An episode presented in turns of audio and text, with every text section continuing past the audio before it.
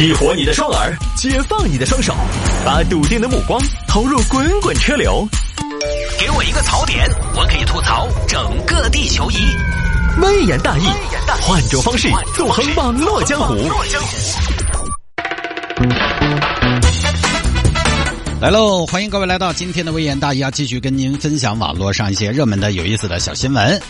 呃，在上个小时城市大玩家的节目的末尾呢，大新也说了自己和我的个人微信号，所以在今天节目一开始呢，我们就不那么操叨，不那么啰嗦了，哈，我就不说了，就开始分享今天的微言大义吧。有听众朋友说摆一下这个事情，女孩编完脏辫之后报警称五千多元太贵，那么编一个脏辫到底应该什么样的价位比较合理呢？这个事情发生在重庆，重庆感觉有媒体把重庆的小朋友们都盯上了哈。一会儿变个脏辫，他去报道一下；一会儿就纹个身，他也要报道一下。重庆一个小姑娘小丽，前几天呢跟男朋友在那去逛街。哎，爱爱，你看那个脏辫儿，我觉得还有点个性的嘛。啷个嘛？像那脏辫儿吗？脏辫儿那都是嘻哈歌手弄的发型哦。我都想弄一个，你想一下，我弄那个发型，你作为我的男朋友，那感觉是不是很带劲？你每天抱到我都跟。这跟包到邓紫棋两个样，哎，你那个一说，我还有点心动，看不出来，爱爱，你还有点表演型人格，弄就去弄了。老板儿，脏辫儿好多钱？脏辫儿好多钱？看你啷个弄，你要好脏嘛？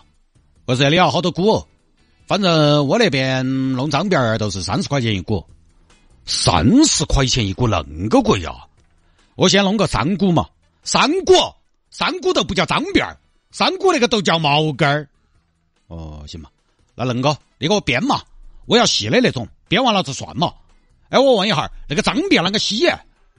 脏辫儿一般建议半年洗一次，那好脏哦。哎，所以才叫脏辫儿噻。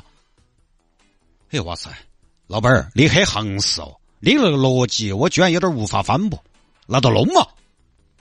老二、老三、老四、老五，大哥啷个编脏辫儿了？开始编，五个人编了三个小时。美丽儿，你看像不像邓紫棋？咦，我啷个觉得有点像艾弗森呢？老公，你看下我那个效果如何？可不可以？哎呀，可以。我觉得其实有点像以前荷兰队那个戴维斯。你怕嘛你！我现在说话，我觉得我都要带点 flow。老板儿，好多钱？你赶紧算一算，你算一算，我看一看。潇洒的转身，头发甩上片。行，老五给那个美女儿数下辫辫儿。妹儿的，那儿一共是五千块钱。好的，五千。老板儿，重新给你一次机会，重新说。重新给我一次机会，他也是五千噻。刚儿说好了的嘛，一股三十，你一共编了一百七十七股，你自己算噻。一百七十七股，我编了一百七十七股啊！嘿，那个东西你自己数噻，未必哪个还骗你，我未必还骗你，那个都是看得到、数得清的，那又不是数新鲜儿，不是啊？未必恁个都算一股啊？那不然哎，一股一股那肯定都是算一股噻。不是你刚儿给我展示的时候，你不是恁个说的哦？你当时给我展示的时候，你在手头你抓了抓了几股哦？你说三十块钱一股哦？那个都不叫一股，妹儿的，那个叫一把。哦，我弄个脏辫儿，我要五千多啊，老板儿。我跟你说，重庆那个地方不是法外之地哦。我晓得啊，重庆不是法外之地，但是重庆也不能法外开恩啊。呸！你那个样子整要那个串词儿，编个脏辫儿收我五千儿，我要报警。美女，你个脏辫儿女神，你报警，怕是没得好合适啊。按照江湖规矩。恁个，我给你把零头摸了，我稀罕你那个零头，不行，你给我撤了，我给你撤了。你说的很安逸，我给你编起，五个人编了三个多小时，我要来给你给你撤，我在我在啷个嘛？我在打锣告诉我，我给你撤了，那我都只有不客气，我只只有报警了。过了一会儿，民警赶到现场，啷个回事嘛？警察叔叔，我弄个脏辫儿，老板收我五千儿。妹儿的，我还没注意到诶，你那个脑壳好像个盆栽哦，感觉脑壳上顶了一盆多肉。五千儿，老板儿，那弄个头发要五千儿啊？是啊，我跟他说了的啊，三十块钱一股，他一共是一百七十七股，那不是五千多是好多嘛？嗯，那个，那我问一下，像他那种脏辫儿，他一般咋个打理？警官，那好像跟那个事情无关吧？没有，我了解一下。妹儿，他说三十块钱一股，你那儿一百七十七股，那确实是五千多的嘛。但是警官他当时抓了一把，说三十块钱一股，他有误导。我只是打个比方，警官，警官你不晓得我们那个工作量，你不晓得我们那个工作量有好大我们店五个人给他编了三个小时，才诞生了这样一份艺术作品。他那个脏辫儿，恁个艺术，五千块钱未必都治不到吗？恁个艺术，哪点艺术？你给我说一下。他那个脏辫儿。完是，我是完完全全按照西海岸那种样式打造的，还给他整了个黑人烫。她男朋友在黑满意，说感觉自己在跟荷兰队的戴维斯耍朋友。我那个脏辫儿应该放到欧美去，保证三十年不落后。哎，是还是有点感觉。最后呢，在协商之下，小丽给了三千走人。啊，简单一点啊，就这么一个事情。嗯，我在网上查了一下，也给大家 也给大家了解了一下行情，就是脏辫哈。一般呢，好像两三千左右就可以编了。当然，具体还要看你怎么弄。比如说，你脏辫你编个二十根，跟编一百根可能价格不一样。小丽这个脏辫呢，它毕竟有那么多股，一百七十七股，它应该是比较细的脏辫贵点呢就是四千，五千呢，你大概可以找一个非常非常不错的在一线城市待着的灵魂编手，就是贵了点儿。好像三千呢，编脏辫是一个市面上主流的价位。毕竟你想嘛，现在人工也不便宜，五个人忙前忙后给你整了三个小时，这种事情呢，所以大家消费之前还是问清楚哈。老板当然也应该表达清楚，不要误导。就有的时候很多消费都是这样的，费用给你说个不清不楚，反正给你弄哦，弄完结果就超出你预计的价格。我前段时间看了一下，了解了一下 OK 镜，OK 镜就是标价八千到一万。你以为它的开销到此为止？不行的，那个东西还要药水还要保养，还要定期检查。一年药水又要花个两千，一次检查要多少钱？可能还得挂号。一年随随便便一万好大个几，两万也有可能。所以啊，买方得了解清楚，卖方也得说清楚，到时候男的扯皮嘛。多问一句肯定是对的。我出去最喜欢问的是，你就跟我说全部弄下来好多钱。就我我就不喜欢你在那报细项啊，这样好多，那样给你优惠点那样有超多。包括买车也是，大家都知道裸车价和落地价的区别。你要给的是落地价，但是四 S 店呢报价喜欢给你报裸车价，裸车价根本就没有参考意义，让他把中间那些什么什么各种各样的福利啊啊优惠啊送的东西啊全部给你回答我一个问题就对了，落地好多钱，其他都不要提。那么？有些裸车价根本没得意义，裸车优惠十万，然后再卖你一个十万的大礼包，收点金融手续费，再在他那儿买个保险，上牌费再收你一点你再买个延保，你算下来根本可能没给你优惠，多的都切脱了。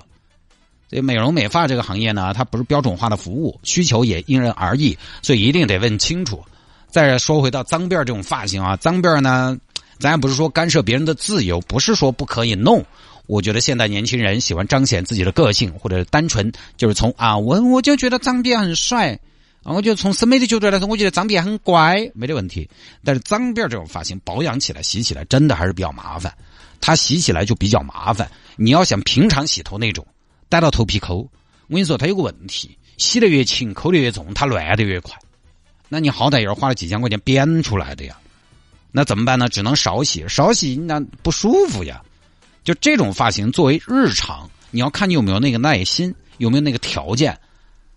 就很多明星弄过这个发型，他无所谓，明星无所谓，你不能跟明星比。我们普通人，他有专门的发型师，他今天为了一个演出，或者说为了拍一个硬照，他编了拆了，他不心痛。他今天工作完成了，他今天编了，开完演唱会拆了就是了。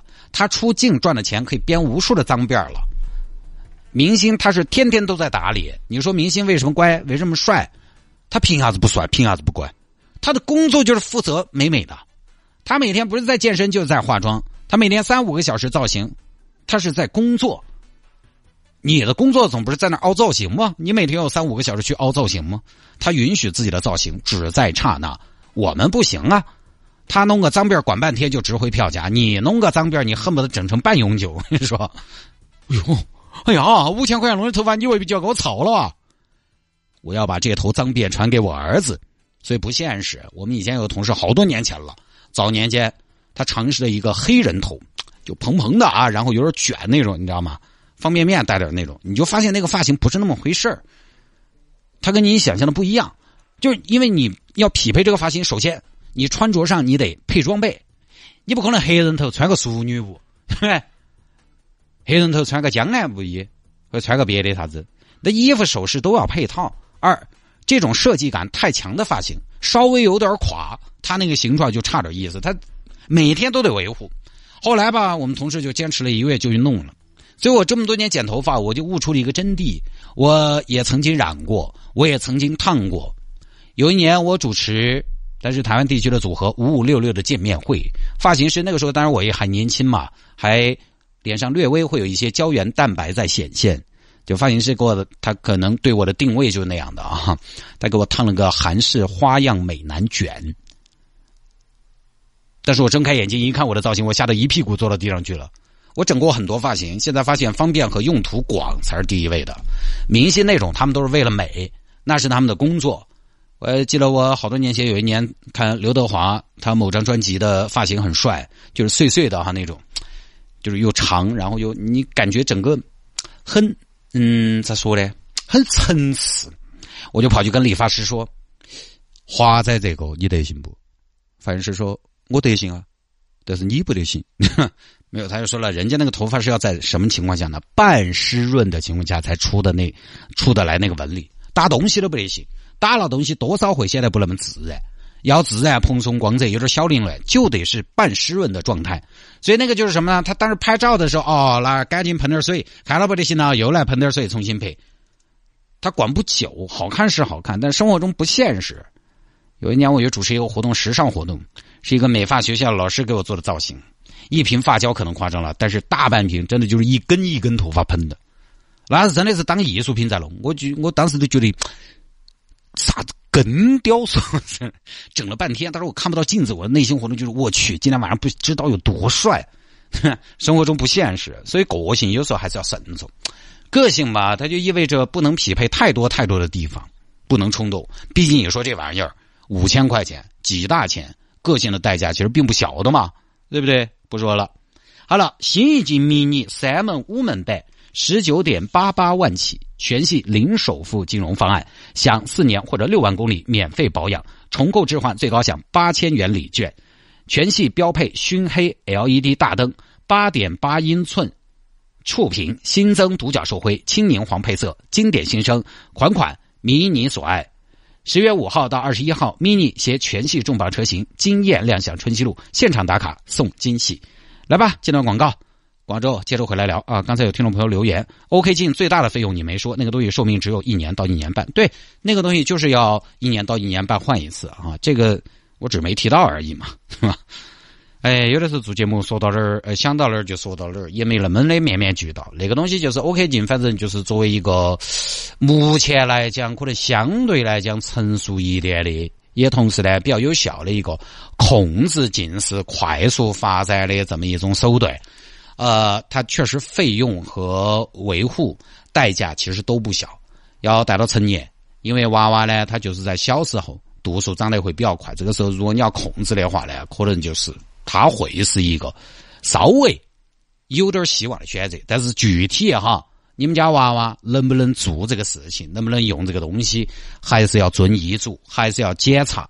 还是要看娃娃适不适合戴，能不能戴，而且它有一定风险，因为那个东西呢，娃娃是晚上戴，戴了睡觉，他如果自己整烂了的话，还有的时候像如果戴个隐形眼镜的朋友，你也晓得，你晓得你以前可能小时候戴隐形眼镜的时候，经常把它整掉，整掉了隐形眼镜嘛，找不到嘛，重新买嘛，那个东西找不到一万一万多，所以孩子要做好准备，爸妈也得做好准备，就那个东西相对来讲还是比较麻烦。而且有有些小朋友现在近视的相对比较早一点，这个一戴就是十多年，你这个钱方面、你的精力方面都得做好准备。